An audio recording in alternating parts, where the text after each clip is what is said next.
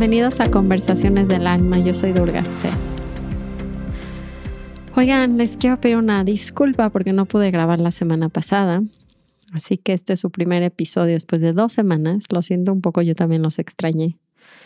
Extraño mucho este espacio, es casi como si fuera un diario auditivo. la verdad me encanta porque me hace reflexionar y me hace pues aterrizar un poco el proceso que llevo en mi vida y espero, como siempre, que les pueda ayudar al suyo. No saben qué semana nos aparece de repente como que creemos que las vacaciones y lo que mostramos en nuestras fotos de vacaciones son como siempre esos momentos como de completa felicidad y estamos en la playa, estamos con los amigos, estamos y Dios de mi vida al ver la realidad de repente es como wow, Adrián y yo veníamos, nos fuimos a Ixtapa, a una playa muy chiquita que se llama Troncones, y veníamos de regreso en el coche porque nos fuimos manejando. Y me decía, ¿tú crees que la gente sufra como nosotros sufrimos? me decía así de, de piojos y de enfermedades y de calenturas y de peleas entre los niños.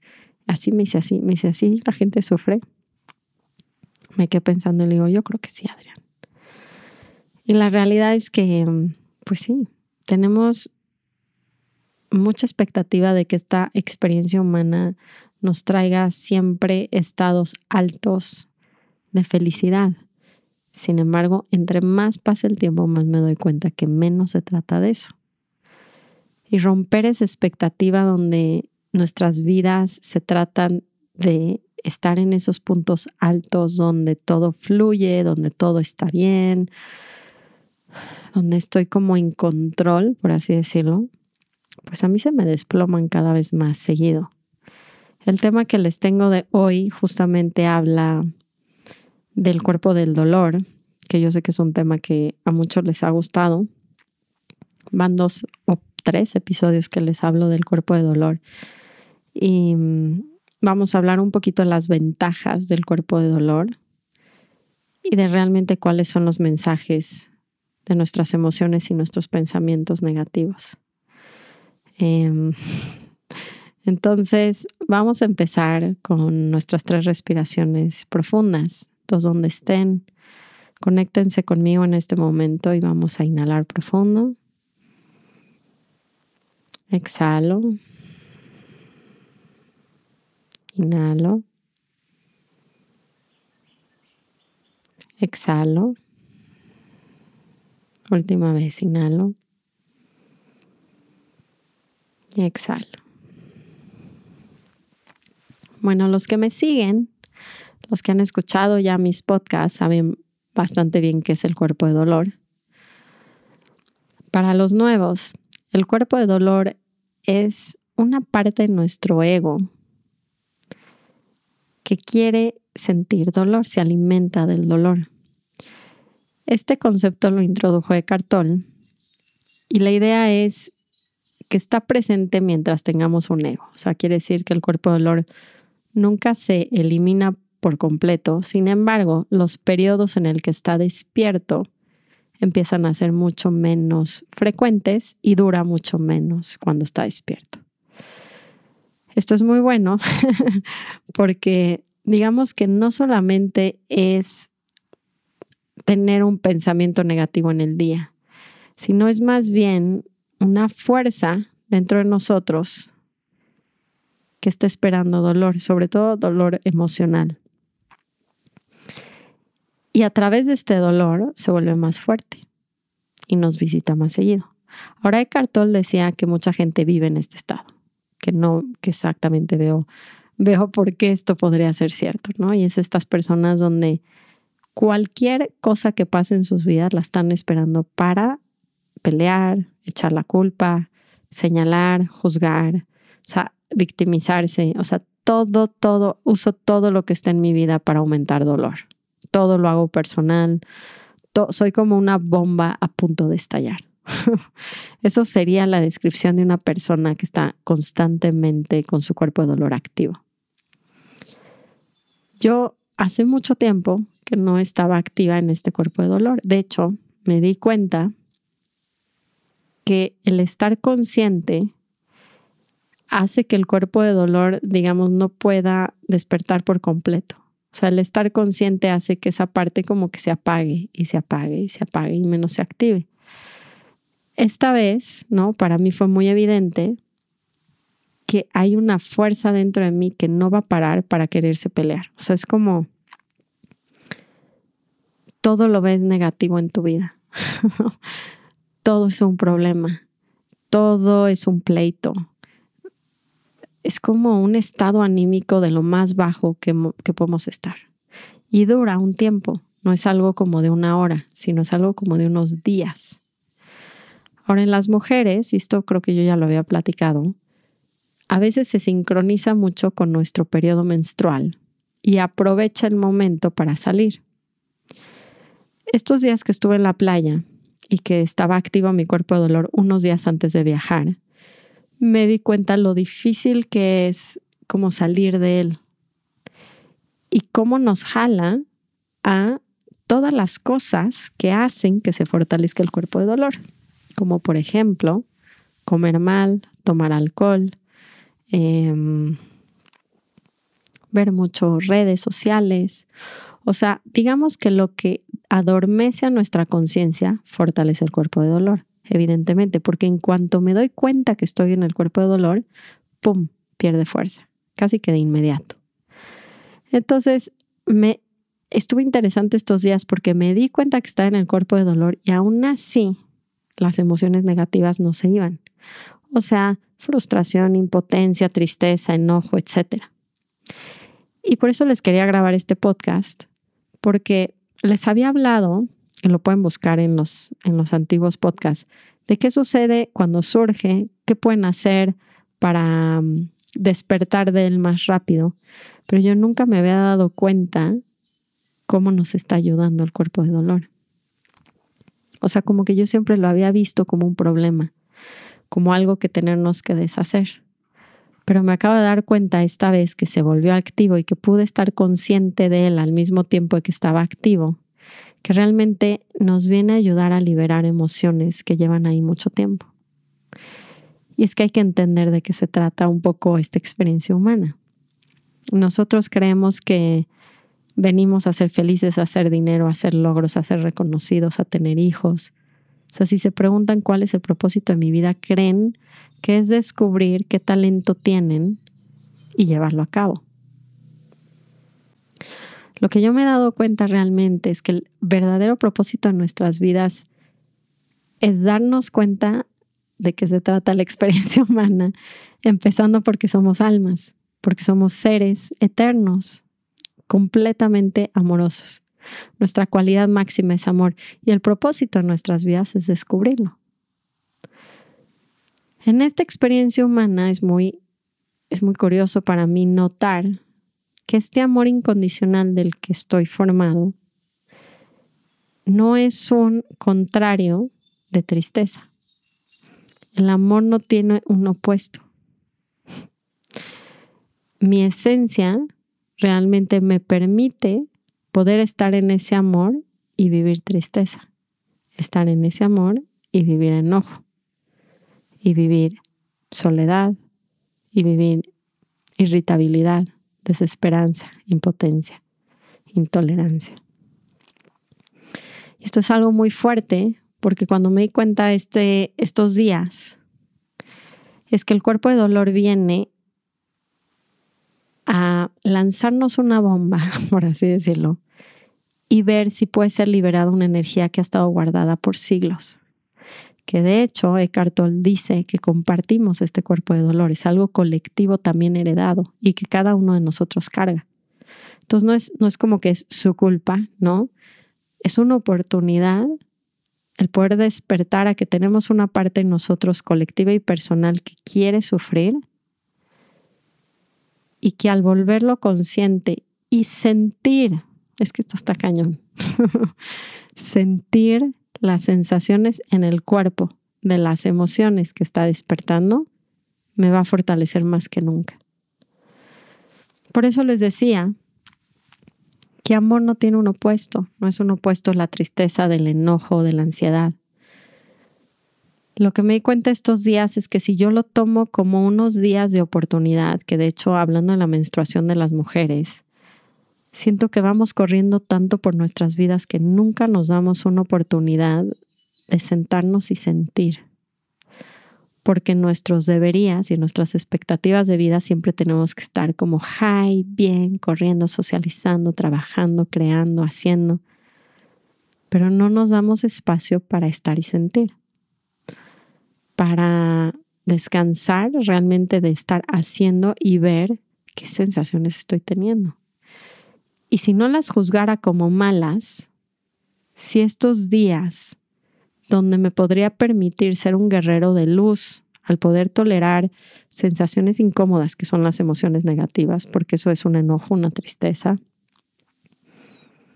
Son vibraciones, una vibración en mi cuerpo que se sienten sensaciones, apretado, frío.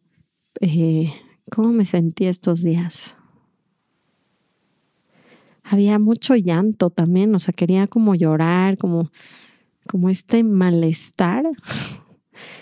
Y si le quitáramos la etiqueta de esto es un problema, ¿cómo lo resuelvo?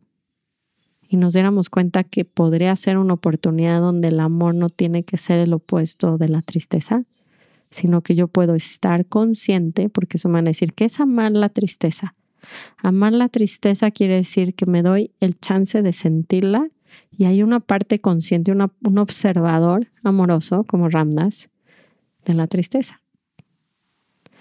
Entonces, hay alguien sintiéndola, hay alguien que siente lo apretado del estómago, el ardor en el pecho. Y estas palabras de nuevo de Chinathan, ya saben que lo que hago en mi vida, la verdad, me he dado cuenta ahora más que nunca es estoy dispuesta a dedicar mi vida a encontrar las herramientas que nos liberan. Entonces no soy muy tradicionalista ni muy solo esta corriente y solo esto y solo este maestro. O sea, a mí no me importa de dónde venga, mientras funcione, lo voy a usar y se los voy a compartir. Me acuerdo mucho que se enojó una maestra en algún punto que me estaba dando unas lecciones porque mezclé maestros en una de mis podcasts, ¿no? Dije, pues esto viene de Wim Hoffman y esto viene de no sé quién y se puso como loca porque me dijo, esto es algo tradicional que viene de milenio, ¿no? Así de generación en generación y tú, ¿no? Los sueltas así mezclado como si fuera, pues les voy a decir algo. No me pego realmente a ninguna tradición, o sea, mi gurú es hindú, pero nunca ha sido algo ortodoxo de estos son los pasos. Lo que sí les digo es que estoy dispuesta a encontrar cualquier paso que nos haga poder entender y transitar esta vida humana con mucha más armonía, porque Dios de mi vida, el sufrimiento humano que tenemos. Y bueno, de eso se trata. Entonces les hablo de repente de varios maestros y espero que no les importe. No quiere decir que no profundizo en uno. Siempre voy a profundizar en mi gurú, pero mi gurú es amor. Y lo que decía mi gurú es que era el gurú de todos. Entonces, ¿cuál es el problema? Entonces, Thich Nhat Hanh decía unas palabras que me encantaba porque no sé cómo me ha ayudado. Estoy sintiendo la tristeza y para mantenerme en ese observador, él dice unas palabras que a mí, a mí me mantienen mucho en ese testigo y decía, inhalo me doy cuenta que estoy inhalando.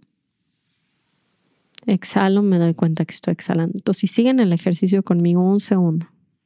Entonces, inhalo, me doy cuenta que estoy inhalando.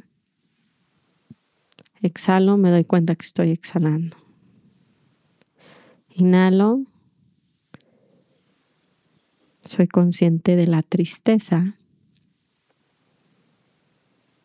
Exhalo, estoy presente para mi tristeza o para la tristeza. Es como un visitante, es como la tristeza es un visitante. Exhalo, estoy aquí para la tristeza, estoy aquí cuidándola, estoy aquí siendo un testigo. Ahora, esto no quiere decir que se siente bien, y ahí es donde entramos en conflicto, porque ustedes, eso es lo que pasa que creemos que el amor es sentirse high, pero el amor es un testigo amoroso y un aceptador incondicional de todo. Eso es lo que para mí es amor. Esa es la esencia. Entonces la esencia no se está peleando por sentir algo en el cuerpo positivo. Está nada más siendo testigo de una sensación. Entonces cuando entra el cuerpo de dolor, que es la acumulación, yo lo veo como de este monstruo externo que dice, necesito llorar, necesito pelearme, necesito enojarme para crecer esa inconsciencia. Y la vivimos inconsciente. O sea, quiere decir que ni nos damos cuenta qué está pasando, tomamos vino, nos peleamos, lloramos. Ya saben, un episodio así como de días donde nos damos cuenta que estamos como una, con la mecha muy corta. O sea, y nada más estoy viendo qué me va a aprender. nada más estoy esperando a que me voltees a ver feo y Dios de mi vida, la pelea que vamos a tener. Solo estoy esperando a que se me meta alguien en el coche y ahora sí. Si la vivimos inconsciente, ¿saben cómo siento que esta imagen es como si nos metiéramos un coche a 100 kilómetros por hora y nos quitamos del volante? Así siento que vivimos la vida. Y tener al testigo, el hacer inhalo y me doy cuenta que estoy inhalando y exhalo, me doy cuenta que estoy exhalando, inhalo, Atestiguo el visitante enojo. Exhalo y te voy a cuidar. Relajo mi cuerpo, me permito la sensación, me mantengo presente. Si no hago eso, es lo del coche. Me meto a 120 kilómetros por hora y me salgo del coche. Díganme cómo va a acabar ese coche. Puede atropellar a alguien, se puede ir por un barranco, se puede estrellar con gente, con casas, con otros coches. O sea, el daño que yo hago al inconscientizarme en mi momento más crítico de sanación, que es cuando estoy más mal. es que quiero que lo vean así. Yo nunca había escuchado a Eckhart Tolle decir esto, pero así lo veo yo hoy. Es una oportunidad de sanar patrones milenarios de dolor. Si me mantengo consciente. Porque si esa energía guardada dentro de mí me están dando la oportunidad de sacarla, pues este es el momento. Y si se salen lágrimas, maravilloso. Y si me tiembla el cuerpo, maravilloso. Lo están haciendo increíble. ¿La voy a pasar bomba cinco días? Pues seguramente no. Estoy aprendiendo a tolerar sensaciones incómodas en mi cuerpo. Estoy aprendiendo qué es la tristeza en esta vida humana, qué es el enojo, qué es la vergüenza, qué es la impotencia. Este arco iris, así le decía a mi hija el otro día. Estaba toda triste Naomi. Es que además, esto les va a encantar a los padres de familia, pero no solamente son padres de familia. Con las personas que más cercanas están, se conecta el cuerpo de dolor.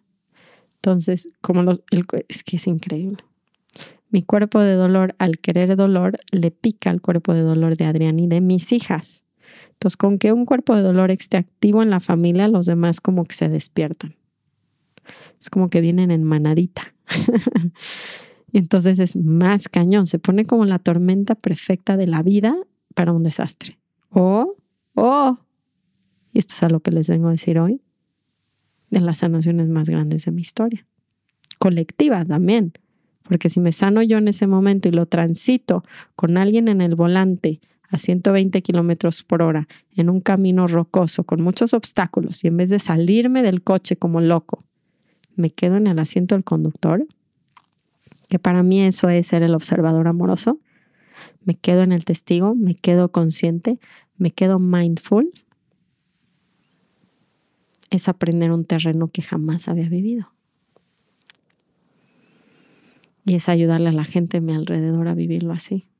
Eso no quiere decir que no se van a pelear mis hijos, gritar, pegonear, no quieren comer. O sea, tienen que entender a dónde se están metiendo. Es como ir al infierno con el corazón abierto y a través del amor convertirlo en el paraíso. Pero de en apariencia el infierno es el infierno. Entonces no están esperando que es el paraíso. Pero si lo aprendo a amar y a ser consciente y a quedarme en ese coche, hay una oportunidad de sanación muy grande. Yo no me la pasé muy bien, pero, pero algo pasó también.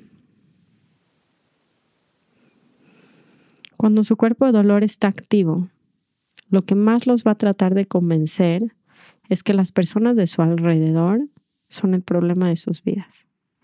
Mi esposo, mi hijo, la edad de mis hijos, o sea, estas historias donde no podemos ser felices a menos de que la gente alrededor cambie, es la historia favorita del cuerpo de dolor.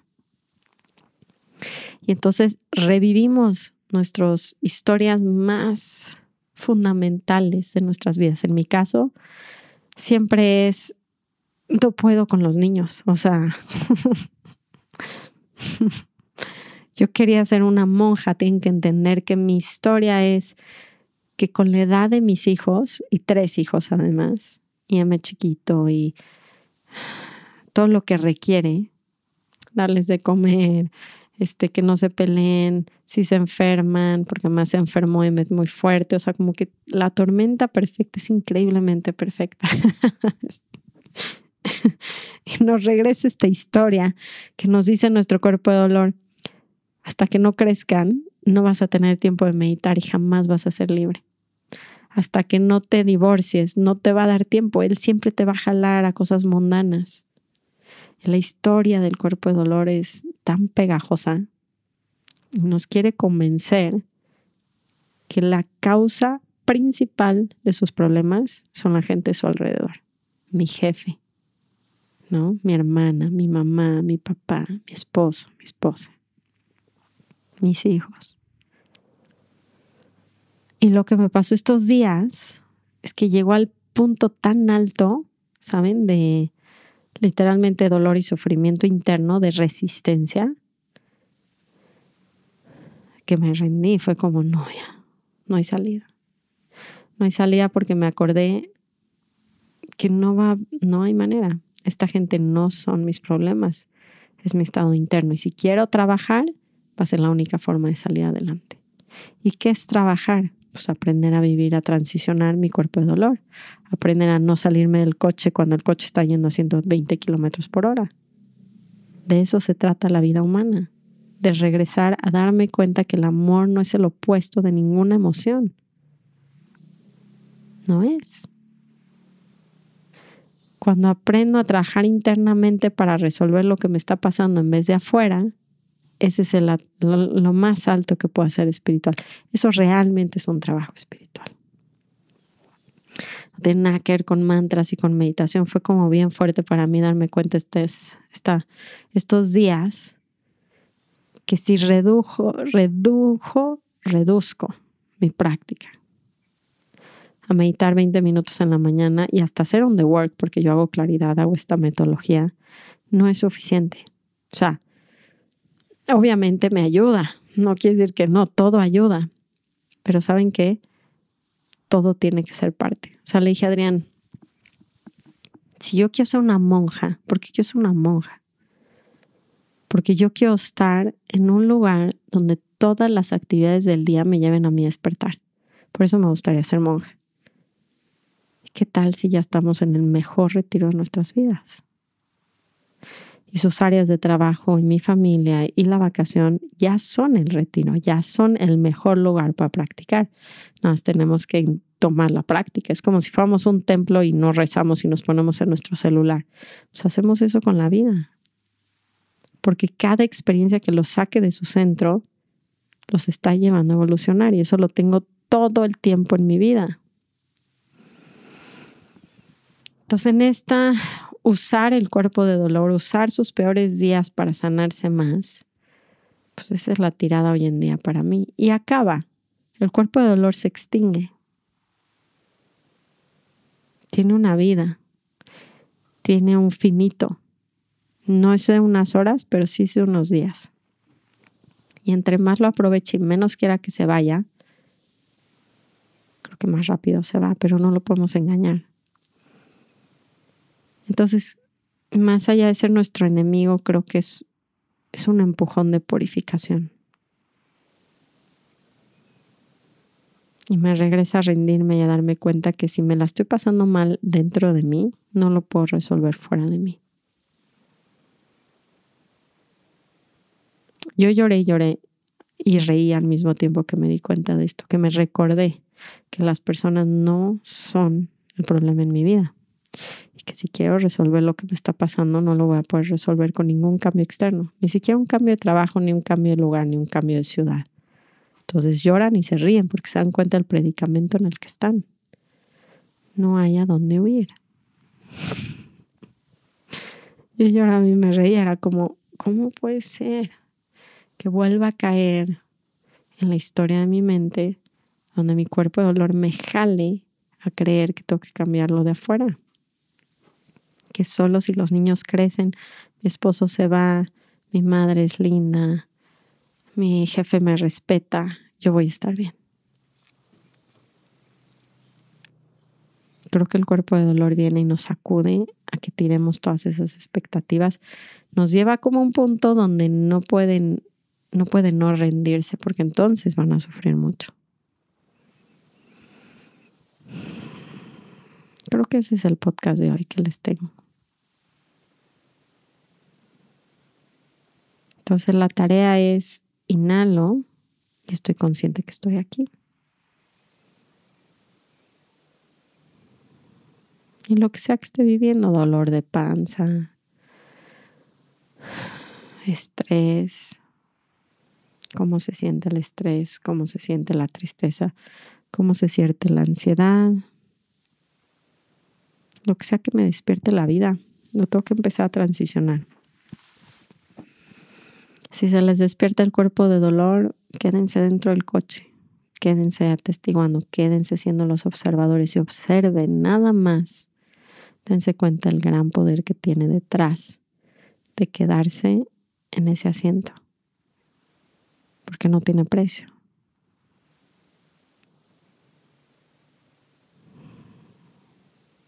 Espero como siempre que esto les ayude Siento mucho otra vez que no les pude grabar la semana pasada.